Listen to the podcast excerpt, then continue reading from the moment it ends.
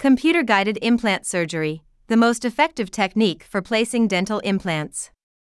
In recent years, and thanks to the advance of new technologies, the field of dental implantology has undergone major changes. In this way, more effective, less invasive techniques have been developed that improve the patient's postoperative period. This is the case of computer guided surgery. However, before we begin to explain what this technique consists of, it is useful to remember what function a dental implant has and what its main characteristics are. What are dental implants? Dental implants are small titanium screws, a material that is biocompatible with our body that are integrated into the bone and replace the root of the tooth. Metal ceramic or zirconium crowns are cemented or screwed onto these implants, which act as teeth. Implants offer a series of advantages, both functional and aesthetic, to people who have them. Functional. They slow the bone loss that begins to occur when a tooth is missing and fully restore chewing function. In addition, the new teeth help to evenly distribute the loads exerted by the teeth. In this way, the problems of overloading the jaw joint are alleviated and decay of the remaining teeth is prevented. Aesthetics. They allow the patient to improve his image and regain confidence in his smile. They also increase their confidence when speaking and chewing in public. Finally, another of the great benefits of implants is that they make it possible to rehabilitate one or more teeth independently. That is, without the need to grind and compromise the structure of neighboring teeth, as in the case of dental bridges. Computer guided surgery is minimally invasive and very predictable since it uses software that allows the intervention to be virtually simulated. What is guided surgery? Computer guided surgery is a technique that allows the surgeon to place the implants in the exact location previously planned with the help of a computer and 3D technology. This procedure, which we will detail step by step below, has a number of advantages over traditional surgery. What are the advantages of guided surgery? Compared to traditional implant placement, computer guided surgery offers a number of benefits. It is more precise.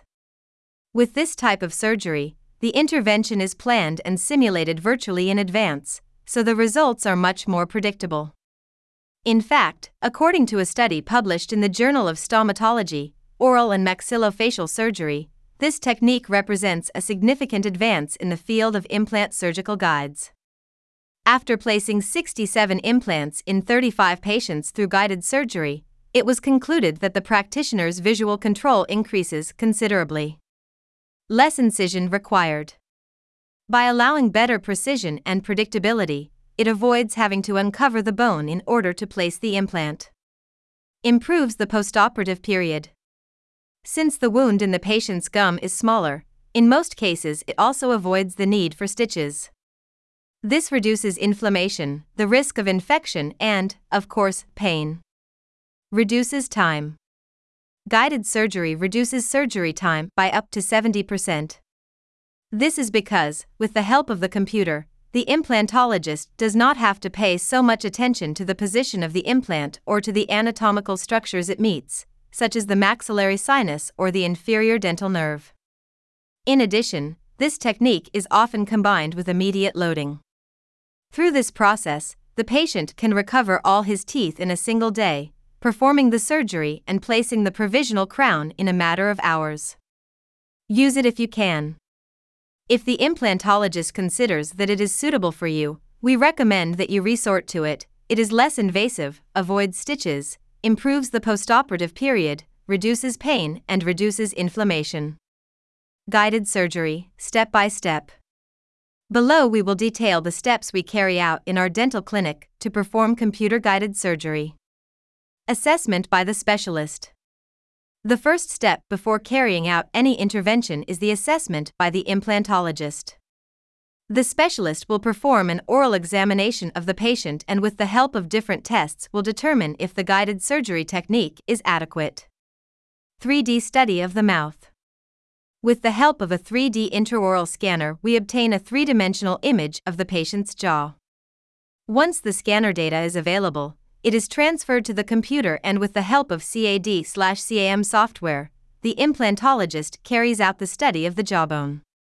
In this way, he can assess the most appropriate place to place the implant and optimize the amount of bone tissue available. In this way, he tries to avoid having to resort to grafts or techniques that have a higher degree of complexity. Surgical splint. Next, and with the help of the aforementioned software, a surgical splint is made. It serves as a guide to insert the implants in the location and position previously determined in the planning. Intervention This surgical splint, which is used by the implantologist on the day of the operation, avoids having to open the gum as is done in traditional surgery. In addition, it allows the surgeon to drill only to the necessary depth, thus avoiding the risk of affecting any important anatomical structure. As we have seen, this surgical technique has significant advantages over traditional implant placement surgery. In any case, if after reading this article you have any doubts, we encourage you to contact us to answer any questions you may have.